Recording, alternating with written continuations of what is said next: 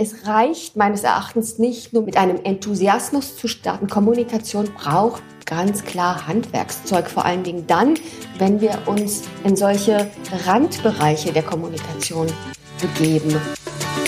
Herzlich willkommen zu einer neuen Episode meines Podcasts Education Minds, didaktische Reduktion und Erwachsenenbildung.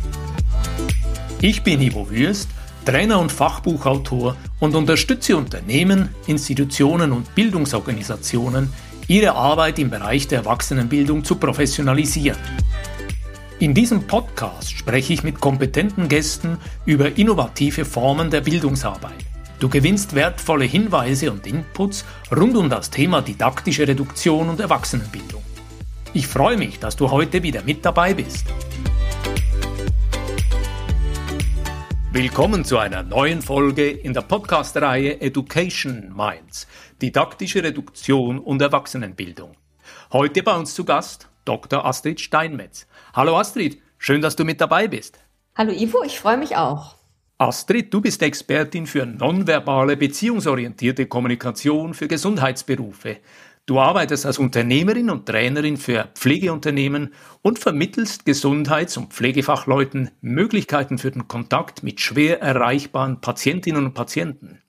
Erzähl uns etwas aus deinem fachlichen Hintergrund und von deinem Leben. Es startete ungefähr vor 23 Jahren, dass ich Einstieg in die Arbeit als Therapeutin in einem Hospiz, also mit schwerkranken und sterbenden Menschen, begann, therapeutisch tätig zu werden. Und Sprachlosigkeit war etwas, was mir dort immer wieder begegnete. Und Sprachlosigkeit ist etwas, was sowohl den Menschen, die davon betroffen sind, Schwierigkeiten bereitet. Es bringt sie in Isolation. Sie können ihre Bedürfnisse nicht mehr wirklich mitteilen. Und es ist auch schwierig für diejenigen, die sie versorgen, betreuen, pflegen, behandeln, weil sie die Brücke zu ihnen schwer finden. Und das war für mich der Startpunkt, der Auslöser dafür, danach zu suchen, was haben wir Menschen denn ganz natürlicherweise als Möglichkeiten bei uns, um diese Verbindung auch jenseits der Worte zu halten? Damit bin ich dann eingestiegen und habe erste Trainings konzipiert und mittlerweile ist daraus ein ganzes Trainingskonzept, ein Interaktions- und Trainingskonzept entstanden, was ich dann auch wissenschaftlich evaluiert habe und mittlerweile international im deutschsprachigen Raum vermittle. Astrid, hier würde ich gerne mehr von dir erfahren. Wir haben uns ja rund um ein Buchprojekt zum Thema didaktische Reduktion kennengelernt und damals hast du bereits so ein Kommunikationsmodell erwähnt, das du aus deiner therapeutischen und wissenschaftlichen Tätigkeit entwickelt hast.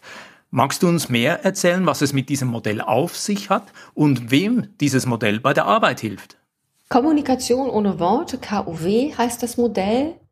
Und es geht darum, mit dem Gegenüber, was ich sprachlich nicht vermitteln kann, was aber auch vielleicht körperlich eingeschränkt ist, trotzdem in Dialog treten zu können. Es geht darum, die Signale, die körpersprachlichen Signale eines verbal eingeschränkten Menschen präzise lesen zu können und auf sie antworten zu können, so dass auf dieser Ebene eine Gegenseitigkeit entsteht. Zielgruppe sind all diejenigen, die eben im Gesundheitswesen tätig sind und mit Menschen zu tun haben, die zum Beispiel schwer krank sind oder dementiell verändert, die Schlaganfälle gehabt haben, die vielleicht äh, im Wachkoma liegen oder auch die mit einer geistigen Behinderung und damit eben ohne Spracherwerb oder sehr eingeschränktem Spracherwerb auf die Welt gekommen sind. Jetzt heißt ja unsere Podcast-Reihe Education Minds, didaktische Reduktion und Erwachsenenbildung. Wir möchten hier mit dieser Reihe Bildungsköpfe vorstellen, das heißt inspirierende und innovative Bildungsfachleute, die über ihre Erfahrungen berichten. Mich interessiert von dir, Astrid, zu hören, Kommunikation oder besser noch gelingende Kommunikation ist ja auch für gesunde Menschen eine Herausforderung, sei es zwischen Eltern und Kindern, sei es in einer Arbeitsbeziehung oder in einer Liebesbeziehung. Worauf gilt es für dich zu achten, wenn es um Kommunikation mit Patienten oder mit Menschen mit eingeschränkten kommunikativen Möglichkeiten geht? Nun, der Kern einer gelingenden Kommunikation ist meines Erachtens, wenn ein Dialog passiert.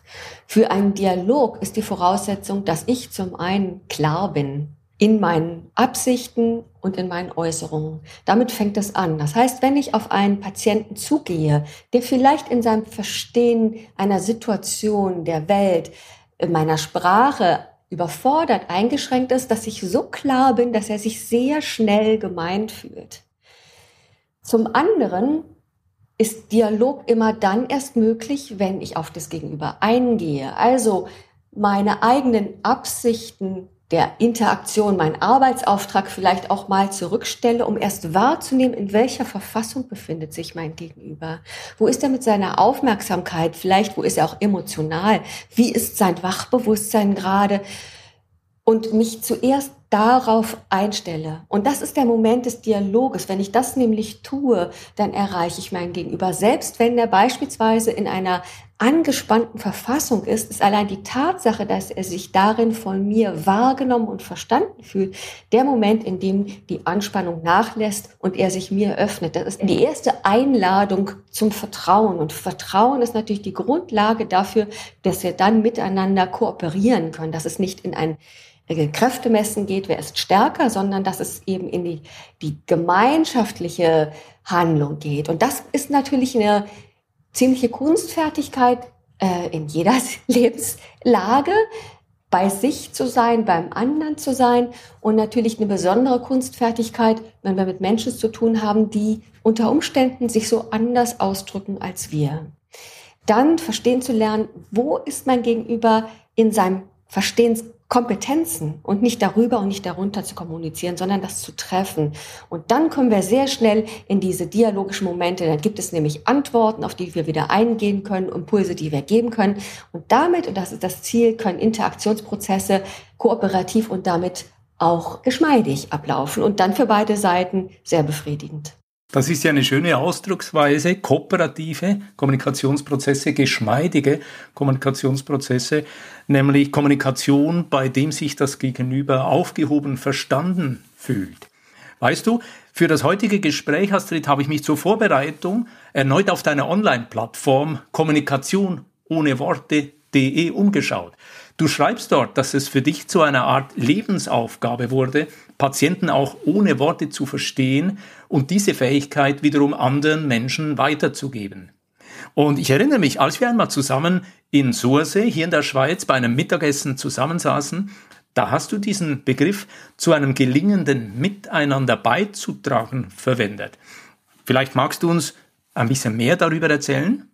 Ja, der Zustand eines Menschen, der sich sprachlich nicht vermitteln kann, ist etwas, was mich sehr ergreift, weil es die Angewiesenheit so stark zunehmen lässt und weil die Abhängigkeit von einem Gegenüber so immens ist.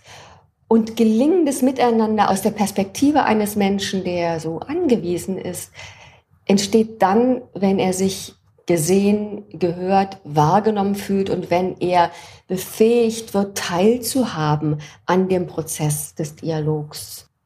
Das ist das, was mich vornehmlich motiviert, aber auch eben gelingendes Miteinander denen zu ermöglichen, die ja in der Regel in ihrem Beruf mit einer Idee gestartet sind, nämlich anderen Menschen hilfreich zur Seite zu stehen, e-, egal welche Profession und diesen dann die Möglichkeiten zu geben, das auch tatsächlich zu tun. Denn es reicht meines Erachtens nicht nur mit einem Enthusiasmus zu starten. Kommunikation braucht ganz klar Handwerkszeug, vor allen Dingen dann, wenn wir uns in solche Randbereiche der Kommunikation begeben. Und dafür ist es mein Bestreben, Menschen zu befähigen, sich sicher zu fühlen und auch dann Situationen, die ansonsten oftmals frustrierend sind oder verunsichernd sind, möglichst so angehen zu können, dass sie dann doch leicht gelöst werden können. Und ich kriege immer wieder die Feedbacks von den Teilnehmenden schon nach dem Basislevel, dass sie sagen, wow, ich kriege ganz andere Rückmeldungen, da gibt es einen Blick, da gibt es ein Lächeln, äh, ich verstehe mein Gegenüber viel besser, ich kann leichter erkennen, in welcher Verfassung sich das befindet. Und das Schönste, was mir Teilnehmende am Ende eines äh, Trainingstages sagen können, und das sagen sie oft, ist, oh, ich kann es kaum abwarten, morgen wieder bei meinen Patienten zu sein. Ich möchte das alles unbedingt ausprobieren. Jetzt habe ich vorhin erwähnt, dass du manchmal auch in der Schweiz beruflich unterwegs bist, Astrid. Was führt dich aus Potsdam, Berlin hier in die Schweiz und welche Beobachtungen stellst du bezüglich Kommunikation hier in der Schweiz und im Vergleich im großen Kanton? wie wir Deutschland gerne hier in der Schweiz nennen, fest? Also ich wurde eingeladen in die Schweiz und zwar resultierte das daraus, als meine Doktorarbeit dann veröffentlicht wurde, nonverbale Interaktion mit palliativen und demenzkranken Patienten, wurde dieses Buch eben auch von Schweizer Universitäten gekauft und ich wurde dann zu ersten Kongressen eingeladen, um mein Konzept und auch die Ergebnisse meiner Forschung vorzustellen und habe festgestellt, dass das, was ich anbiete, auf eine ganz große Resonanz stößt, dass da eine Bereitschaft ist, in diese sorgsamen, feinen, kooperativen und immer beziehungsorientierten, beziehungserhaltenden Prozesse mit eben diesen angewiesenen Personen, mit Betreuten und Patienten einzutreten und dass sie das so gerne aufnehmen wollten, was ich ihnen anbot. Also ich bin dorthin gekommen und habe einen sehr vorbereiteten Boden erleben dürfen. Und das ist für mich natürlich die größte Freude, nicht erst überzeugen zu müssen, sondern auf offene Ohren zu stoßen. Und so hat sich das dann fortgesetzt, dass aus diesen ersten Kongressen dann viele Pflegeunternehmen oder auch ähm, Bildungsakademien auf mich zugekommen sind und mittlerweile haben wir wirklich feste Kooperationspartner und ein wachsendes Feld. Wir, sage ich, weil wir ein ganzes Team sind von Trainerinnen. Wir sind vier Trainerinnen und ja auch nicht nur in Deutschland, der Schweiz, sondern auch in Österreich und in Luxemburg tätig. Und ja, das ist das, glaube ich, das Besondere an der Schweiz, dass ich den Eindruck habe, dass dort die Orientierung auf hochqualitative Pflege und Interaktionen, dass das sehr weit entwickelt ist und dass ich vielleicht auch gerade deswegen es mittlerweile das Land ist, in dem wir, wenn ich es jetzt mal ohne gerechnet zu haben, zu spontan sagen durfte, wo wir am meisten tätig sind.